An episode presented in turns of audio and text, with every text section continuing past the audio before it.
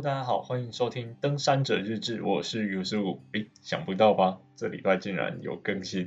就是啊、我觉得我的听众听众们人都非常好，因为有好几个人就说哦，没关系啊，那个想更新再更新，然后还有说登山登山类的这种 podcast 都是佛系在更新的，这很好笑。然后呢，诶，上一次呃更新完之后啊，其实。呃，我有再稍微再整理一下之前一直漏掉的一些讯息跟呃一些待回复的内容，然后其实有一个观众就，呃不是观众，听众就问我有一个问题，就是说，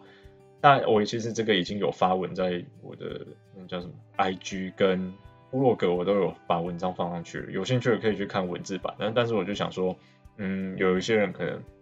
不太知道我的 IG，或者是没有 IG，然后也没有去看过我的部落格，所以。我还是在这边可以再跟大家分享一次，就是说他大概是在问说，呃，为什么高山啊会有类似草原这种质询的形态，然后为什么其他的气候带不会有，或者是其他海拔就没有？那嗯，这个会是跟环境梯度有关呢，还是跟演替有关？就是呃，这个问题其实蛮深的，我想了很久。然后久到我其实都忘记回答他了，所以啊，如果你有在听这一集的话，可以跟我说一下。对，我我觉得啊，OK OK，原来是你，因为我已经找不到那一则讯息到底是哪谁谁问我的，但是我那时候呃接收到这个讯息的时候，我是有另外把它记录起来的。对，所以问题没有不见，但是人已经不见了，好难过，我非常抱歉。然后呃，虽然我的论文啊，就是在。是在主要在做高海拔生态系的东西，但是其实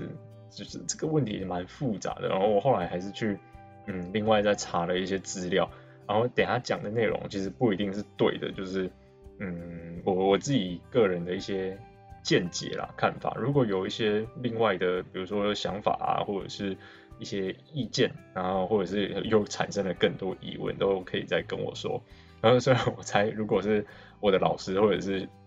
我们研究室的博士后研究员听到这一集的话，应该马上就会说：“哎、那个怎样怎样了，不对了。”呃，等他们来纠正我，我再跟大家讲到底怎样才是对的。好，反正就是呃，我们可能要从高山草原这种类型开始说。就是我我的认知里面啊，它其实严格来说不算是一种真正的草原的这种类型。就是大家以前那种地科课有没有听过？比如说什么啊，从雨林，然后。水水分降，年降雨量慢慢减少，然后或者是纬度慢慢升高，可能会开始变成什么疏林草原，就是可能有一些乔木型，然后灌木开始慢慢变多，然后有一些草生地，然后再来会变莽原，然后再来可能又会变啊、真的草原，然后再来可能又沙漠，类类似这种概念，或者是苔原，就是随着水分或者是随着温度慢慢减少，然后木本植物开始慢慢的没有办法生存。然后变小灌木，然后再变草本植物。我跟他们讲的那个草原比较像是那种状态，对。然后啊，呃这种连续性的变化，那其实海拔的话也会有类似这种的环境梯度的变化。就像我们熟知的，可能以前过去大家都有听过，像什么森林界限、啊树线这种名词、这种概念。那它的它的意思大概是在讲说，就是树木可以生长到的最高海拔。超过这个海拔上去之后呢，就不会有呃木本植物存活，可能是因为比如说像什么土壤不足啊、温度太低啊，然后呃风速太强等等的，就是嗯种种的环境因素加起来，所以让它木本植物没有办法再往更高海拔生长，所以再往上去呢，就只有草本植物存活。但是呃有一些研究人，因为这个其实都还算是在一个假说的阶段，就是还没有办法真的验证说确定它到底是为什么。但是有一些说法是说，台湾呢可能可能啊，就是没有真正的树线，就是可能推测说台湾的树线要到啊四千公尺，或者是甚至稍微再高一点点的海拔才有。但大家都知道台湾的山玉山最高就是三九五二，所以说呃台湾可能不存在就是真的树木木本植物没有办法生存到的区域。但是这个就有一点很奇怪了，就是说像。呃，有像有一些合欢山好了，我们站在五岭的那个地方往合欢南峰的方向看，其实可以看得出来说啊，靠近山顶的地方就是建筑的草坡，然后往下一点点的地方啊，就是有一些树，然后它其实也是有一个边界的。那这样难道不算是一种森林界限吗？其实，嗯、呃，这个可能的原因呢、是受到一些呃微气候或者是微环境那种微地形的影响而造成这种嗯呃有一个界限，森林的树树的界限长在那边的这种感觉，因为有可能是啊那上再上去啊，可能比较岩石比较多，土壤比较少，不够木本植物去生长，也有可能是啊再上去。水源涵养就比较不够，就是因为木本植物需要的水分就比较多嘛，然后呃比较靠近溪谷的地方就有比较多水去聚集，然后所以它可以比较多的呃水源型的那个获取，就会长成树，然后就可能这些种种的微环境、微地形、微气候的原因，然后让它啊、有一些地方是树，然后有一些地方就是只能有草。然后就会看起来有点像是哎有树线的这种感觉，但事实上可能不是因为呃像其他像国外有那种五六千公尺的山，然后可能超过海拔几千公尺以上真的都没有树的这种情形发生，因为毕竟说，例如说像合欢山好了，呃五岭的海拔大概多少？三千二吧，我记得记得，然后算三千二就好，然后它的树线呢、就是它呃树长到的地方可能算三千。或者三千一，但事实上，如果拉到雪山的话，在三六九山庄上去的黑森林，那里的海拔已经超过三千五了，但那里还是有台湾冷杉的纯林，然后甚至像呃，比如说，嗯，靠近翠池后面那边有一整片的玉山圆柏林的乔木林哦，代表说那里海拔已经比。呃，合欢山那边建筑草坡的海拔还高了，但是那里还是有木本的树木嘛，还是有大树在那里的，等于说，哎，树线可能就不只是合欢山的那个树线那么低而已，就它可能是受到那里的比较小区域范围的环境影响，让它的树没有办法再往上涨。其实也有一些研究是在讨论说，啊、呃，台湾冷杉跟玉山建筑之间互相去就就是去推移的那种，呃。东西，只是这个我就比较没有研究，大家可有兴趣的话可以去查查看台湾冷山空格玉山建筑，然后空格推移，应该会有一些研究的报告出来，有兴趣的话可以去看。我发现我的听众都超认真的，因为 就是我讲这种东西啊，跟我的朋友讲，另外的朋友他们很很常就是哦，OK OK OK，好好好，然后然后就就想要转移话题了，但是我的听众超多人会一直问一直问，那我就觉得这样不错，蛮好笑的，然后。那呃，森林演替这个到底又是什么？然后在这种让它有草原的这种直群型的里面啊，变成有什么样子的角色在里面？就是模糊一点讲，但是稍微比较浅显易懂，就是说啊、森林啊，它受到干扰之后会恢复成最初的样子。那呃，演替就是进入这样子，就演替就是这样子的现象，就是演替的初期呢，可能是一些啊、生长快速的草本植物进入。然后渐渐的会被一些，比如说多年生的草本，或者是呃生长比较快速的阳性的木本的树种或小灌木来取代。然后再过很长一段，也不是很长一段时间，就是再过一段时间之后，啊、对人类来说应该蛮长的，但是对整个植物的生命周期，或者是整个呃地球的生命周期来说，可能很短。就是它过一段时间之后呢，它会进入到演替的后期，就慢慢变成是一些呃耐性可能比较强，以及就是那一个海拔带优势的。树种，然后会逐渐占据整个受到掩替呃受到干扰，然后进入掩替循环的这个区域，然后会变有一个有一种像是动态平衡的那种感觉。对，这个就是掩替的极盛相的意思。对，然后想要让森林啊进入掩替的这种状况，势必要有一些大事情发生，像是森林火烧，把原本达到平衡的一片呃生态系啊，就是烧光，那它就会回到最原本什么都没有的状态。然后就会回到最开始，然后再就是一些小草本啊，生长比较快的东西就先进去开始长，对，类似这种概念。其实很明显的地方像是塔塔加，如果站在林子山那附近往玉山前锋方向看，会发现棱线的，我记得是右边啊，右边都是草，然后左边都是树，就是以前那边有发生森林大火，然后因为风向的关系，其实有时候火不会烧到棱线的另外一面，对，然后啊这样子烧烧完之后，它就进入演替了嘛。那经过了好几十年了，基本上它现在就是以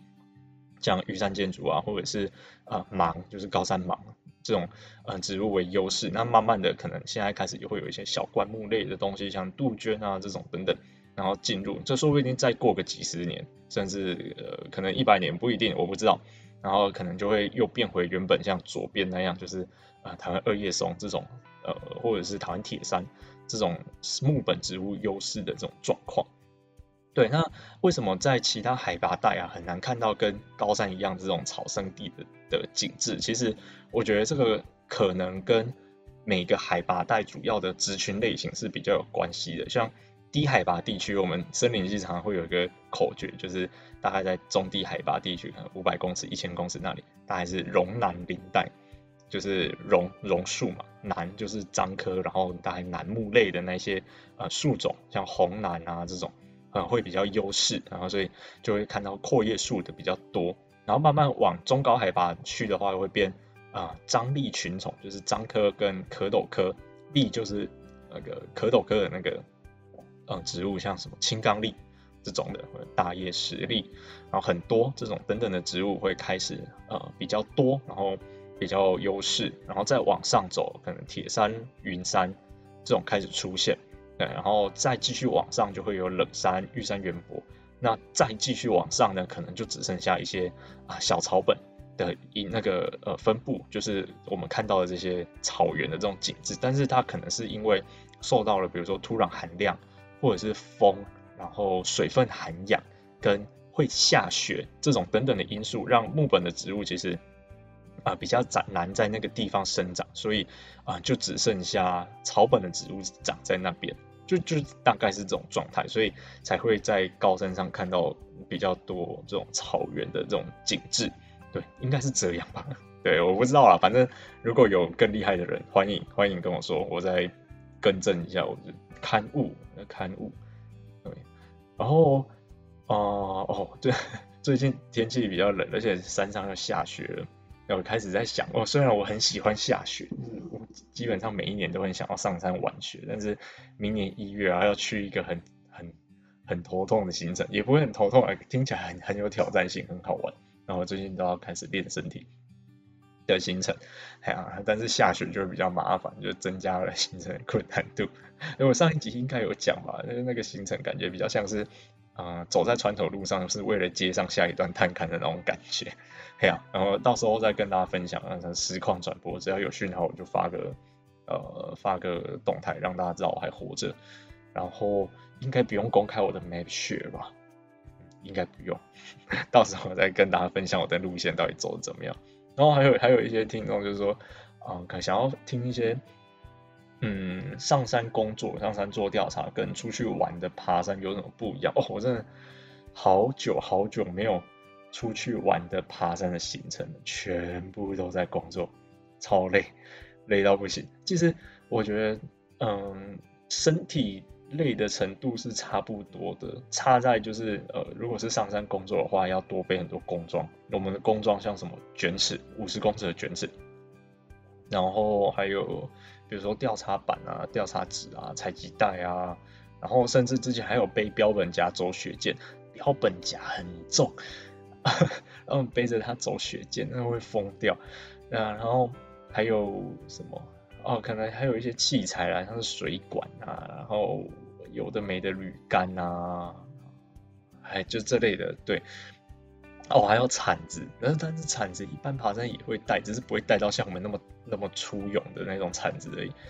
对，然后就是会要多带一些调查器材啊。但我觉得那个还好，我觉得主要跟出去玩的行程差在是那种心态上的压力。因为如果是工作的话，就一定要有工作做完嘛。工作没有做完，下次还要再来一次。不是工作没有做完就算了，如果是出去玩的天气不好。没有登顶啊，算了啦，在山屋耍废就好。然后如果是去工作的话，哎，今天天气有点差哎，但是应该没有差到不能出去吧？然后就还是要出去。然后像那个之前有一次是在嘉明湖那边，我们跟我同学两个去换温度计，我的那个温度计放在夹链袋里面，然后那天是有飘雪，飘一点雪，然后很冷，风超强，那个东北季风最强的那几天，刚刚好就在那那个上面。超痛苦的，就是呃，我们我我们在迎风面的那一个坡向，因为我们每一个坡向都要买一支温度计，然后在迎风面的那个坡向啊，我的温度计刚从夹链袋里面拿出来，那个夹链袋根本抓不稳，就是啊、呃，好险我的温度计有抓住，没有跟着飞走。我夹那就啪，然后就不见了，速度超快，那个风超强。然后我的卷尺哦，卷尺一拉出来就一直抽，一直抽，一直抽，一直被风抽出来。然后就是怎么抓都抓不住啊！要我们要量距离，因为我们要记录说我们的温度计量啊放在比如说方位角是九十度角，然后呃距离山顶的距离是十公尺，类似这种概念。我们下一次才找得到嘛，不然温度计买了直接找不到。然后那个卷尺没办法量，因为我我们卷尺就是一人拉一端，然后中间会像跳绳那样一直抽出去，根本就拉不拉不稳啊！就算拉紧了，它也是弯的，因为也会被那个风吹到乱七八糟的，就是很痛苦啊！那个啊手完全已经没知觉，然后鼻子鼻水已经流流到到处都是那种感觉，就是大概是这种概念吧。然后这种天气。如果是玩的上山的话，我就会说啊，我们就就就就在家休息好了，不要上山了。啊，但是如果是工作的话就，好吧，还还可以啦。那是这种概念，就是会比较辛苦，然后会有一个责任要完成的那种感觉。特别是嗯，之前当学弟妹的时，就是当学弟的时候啊，还好，因为上面有学长姐撑着，就是啊，整个调查会有人罩着那种感觉。然后，如果事情没做完，哎，也学长姐会想办法，那那样样子，我只是根据调查、跟去帮忙的，就责任责任没有那么重啊。但是后来自己在主导整个调查的时候，哦，那个压力就会比较大，会想说，哎，这次如果没有做完的话，要怎么办？那什么时候还有时间可以赶快再上来补做？所以像有一年呢，我光那一年的暑假，我就上了四次的 奇莱南华。大概就是大概就是两个礼拜，就想说啊，还不然就再上去看看好了。然后上去就诶又不行了，下来。那奇莱南华那边大家应该有去过，就天池那里啊，风会很大。然后我们的样区其实在那个附近一点点的山头上面，呃假山头啊，一般人不会经过。然后我们还要走一小段不太会有人走的路出去到非传统路线，嗯，然后呃再做调查这样。啊、嗯，所以就很就真的很辛苦，很辛苦。然后后来是我们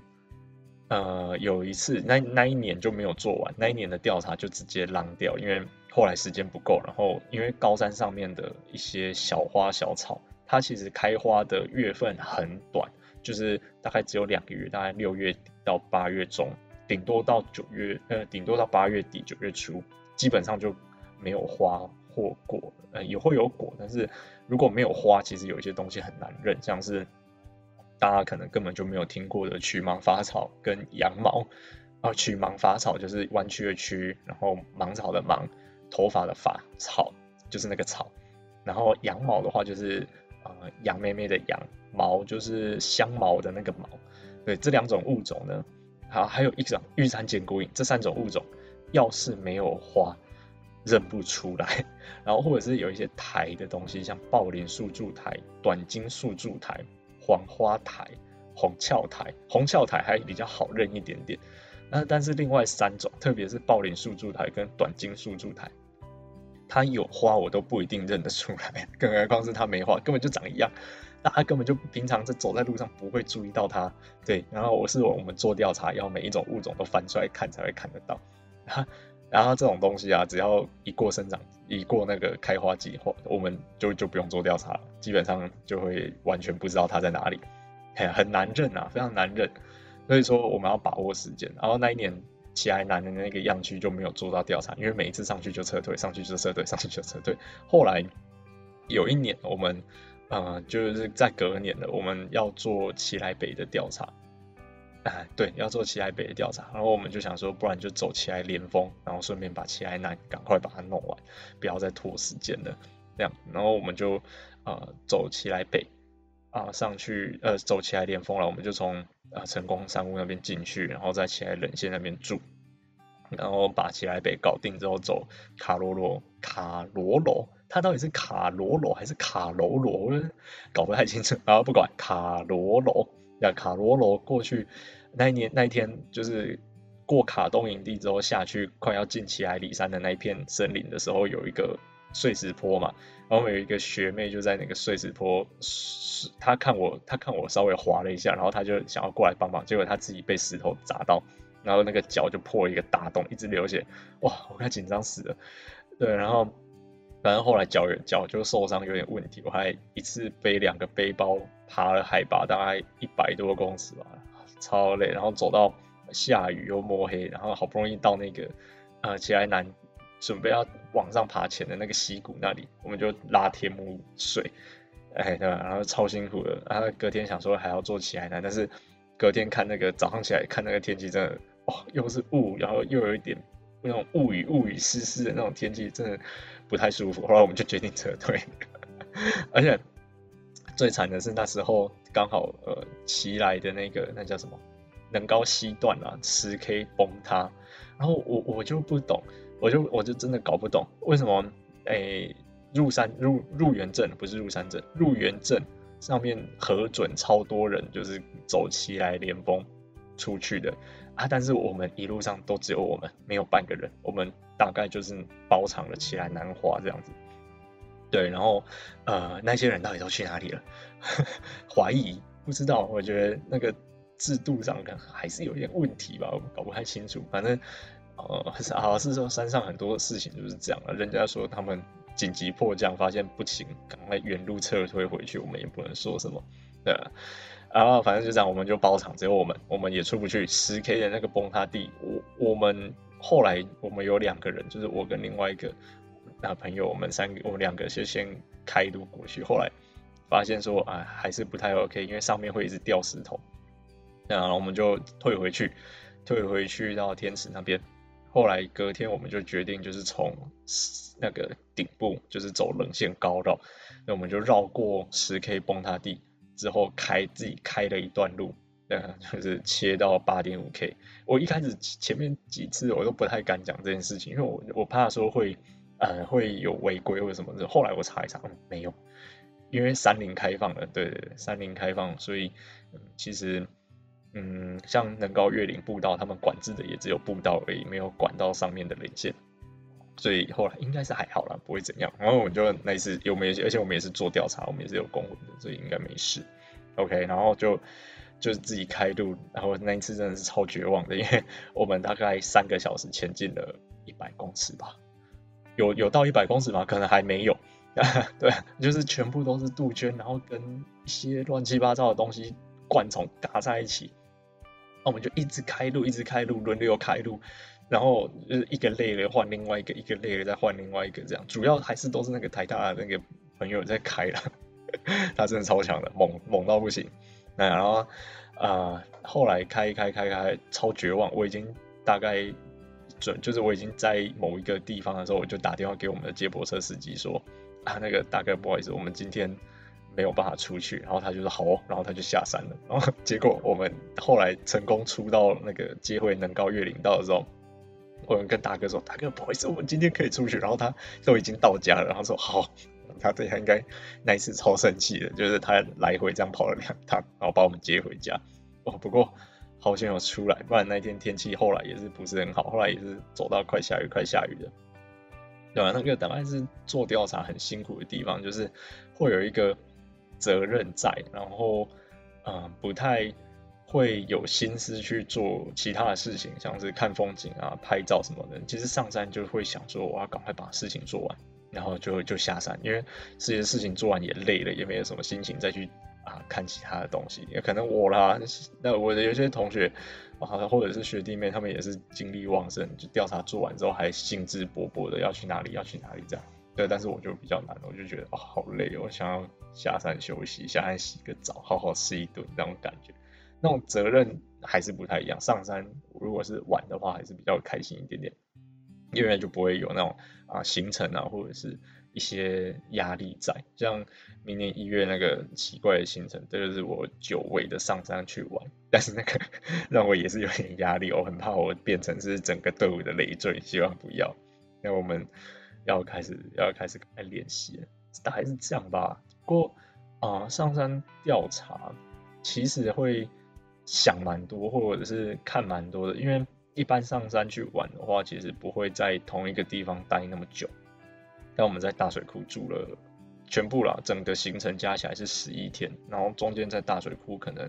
山屋里面也住了大概五六天左右吧，可能不止七天，七应该有七天。对啊，他在山屋里面住了七天，啊、应该没有人会在大水库山屋连续住一个礼拜啊，对啊，然后就会看到每一天的那种变化，而会知道说每天山猪就会去厕所那边吃掉大家的东西，然后呃会有一些小黄鼠狼啊，然后水鹿晚上都会来啊。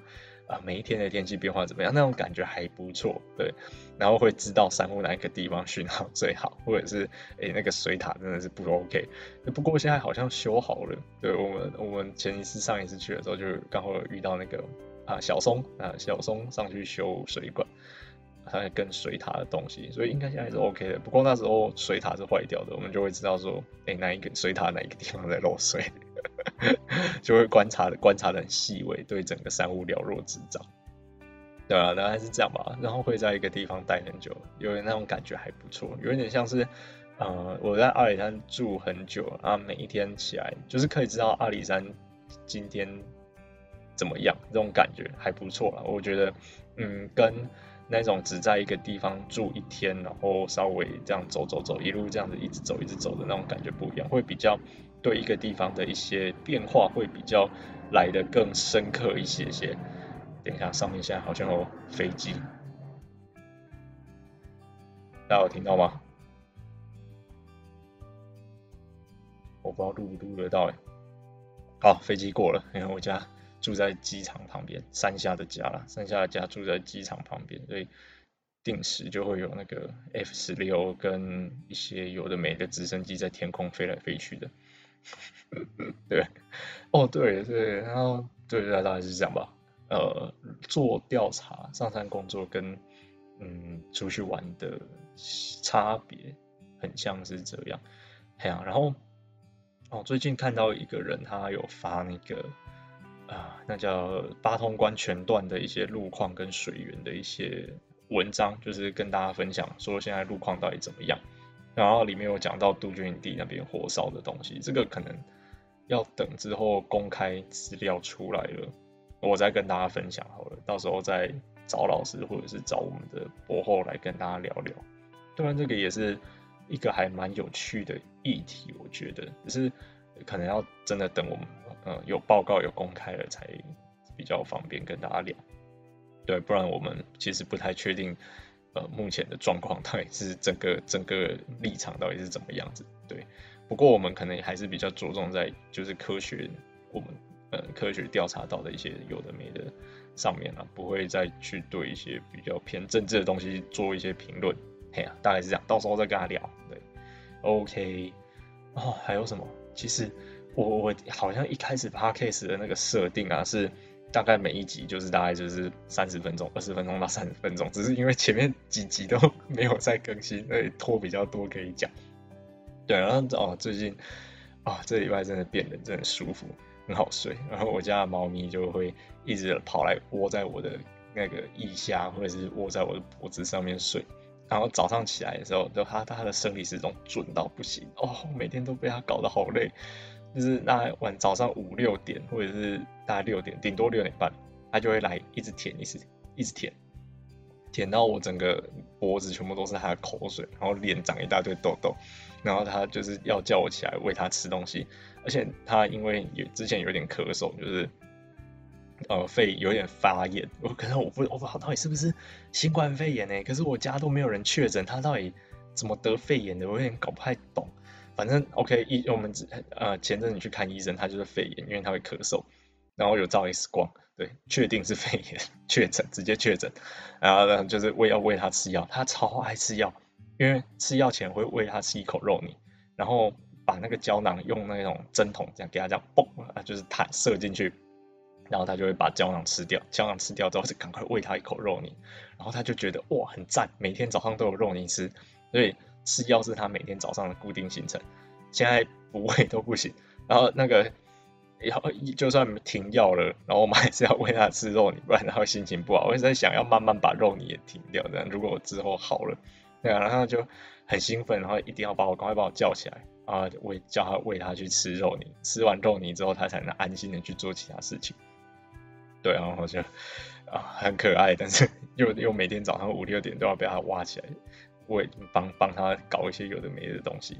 好累，对，大概是这样啦。哎呀，嗯，不知道大家有没有还想要听什么样子的内容？因为其实前阵子之前刚一开始在做的时候，有分享一些像是什么装备啊，然后呃一些登山伙食的东西。只是我觉得那个就嗯，以我个人的经验来讲的话，就定型了，就是。因为我其实一开始会调整，会一直在变化的话，大概都是爬山初期，然后其实爬一段时间蛮久的人，然后到现在整个模式都定型了。像如果今现在跟我说要上山，我大概半个小时后就可以出发了，就是东西打包很快，然后我的食物也都有有库存，像干燥饭，之前一次买四千多块干燥饭，因为那阵子要一直上山，想说一次买多一点，结果现在吃不完。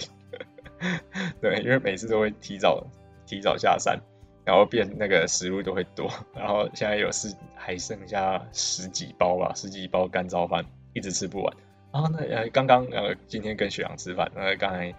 学长有跟我讲到一个干燥饭的牌子，日本的，可是我忘记了，我再问他一下。那那他再推荐给大家，他说吃完那个之后就会觉得尾希是什么东西。我现在觉得尾希很好吃，很好奇那个吃起来到底是什么味道。我到我再问他看看，再跟他讲。对，应该就这样吧，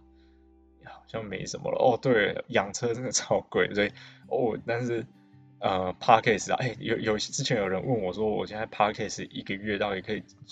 赚多少钱？其实我我我完全没有赚钱，一直亏。呃，对，就是都是在做功德、做开心的，呃，因为就是呃，可能数量听约定数还不够多吧，所以比较少厂商找过来说要业配啊或者什么的。就唯一一次合作是那个小狐狸的裤子哦，感谢小狐狸。对，这样然后所以如果有认识什么厂商或者是哎厂商你在听的话，厂商在听的话，我什么业配都可以接哦。像最近常常听到或者是在 Face Facebook 滑手机的时候会看到那个。珍珠奶茶在山上，珍珠奶茶又跑去哪一座山呢？那种即食珍珠包，我在前年的时候就在山上煮过了。我可煮珍珠奶茶，我可是非常有经验的。我煮到那个隔壁团有一个小妹，她就一直看着我的珍珠奶茶，但是又不敢跟我说她想喝，或者是不敢跟她爸讲为什么隔壁那个哥哥，或者是他可能会叫叔叔吧，为什么隔壁那个叔叔有珍珠奶茶可以喝？我煮珍珠奶茶是非常有经验的，所以哦，如果有听到的话。要我在我在这里啊，我的联络资讯都有，对，可以寄 email 给我，我非常乐意跟他合作。养车真的好贵，好了，大概是这样啊。如果有想听什么的话，再跟我讲，不然其实有一点那种主题荒的那种感觉，不知道到底要跟他聊什么。然后，呃，因为在嘉义嘛，又不是在台北，也比较多想想约一起聊的人，基本上都还在北部。或者是就时间比较难巧啊，又比较我又那个前阵子在忙一些报告写报告写研究报告的东西又很忙，所以就一直一直搁着。不然啊，有人要找一个我考上攀树师的学妹来录音，前就前面有跟大家讲过吗？好像没有，好像有啊，算了，有就当再听一次。好，我会尽量赶快跟他乔时间。就是攀树师，他就是负责爬树，该这样讲没错。就是树上其实有很多呃工作要做，像是修枝、帮树木修剪，或者是呃去做采种。因为像我们要种树嘛，我们还有树苗，那树苗要用种子来培育，那这些种子会需要去找一些啊长得比较好，然后比较健康的树来采种，采下来之后我们才可以去育苗，然后所以采种也是要爬树的，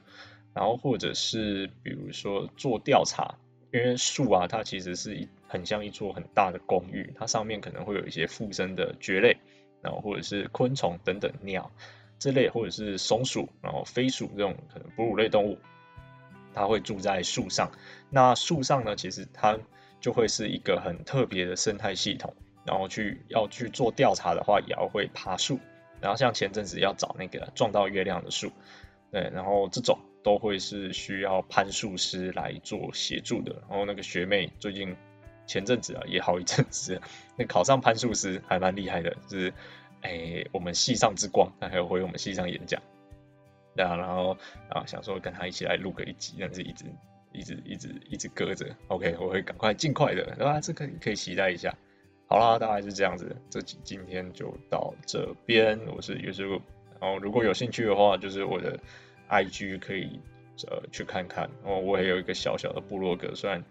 东西不多，不过我会持续尽量的更新的。大家如果有真的有想听什么，要跟我说，不然我真的很难很难去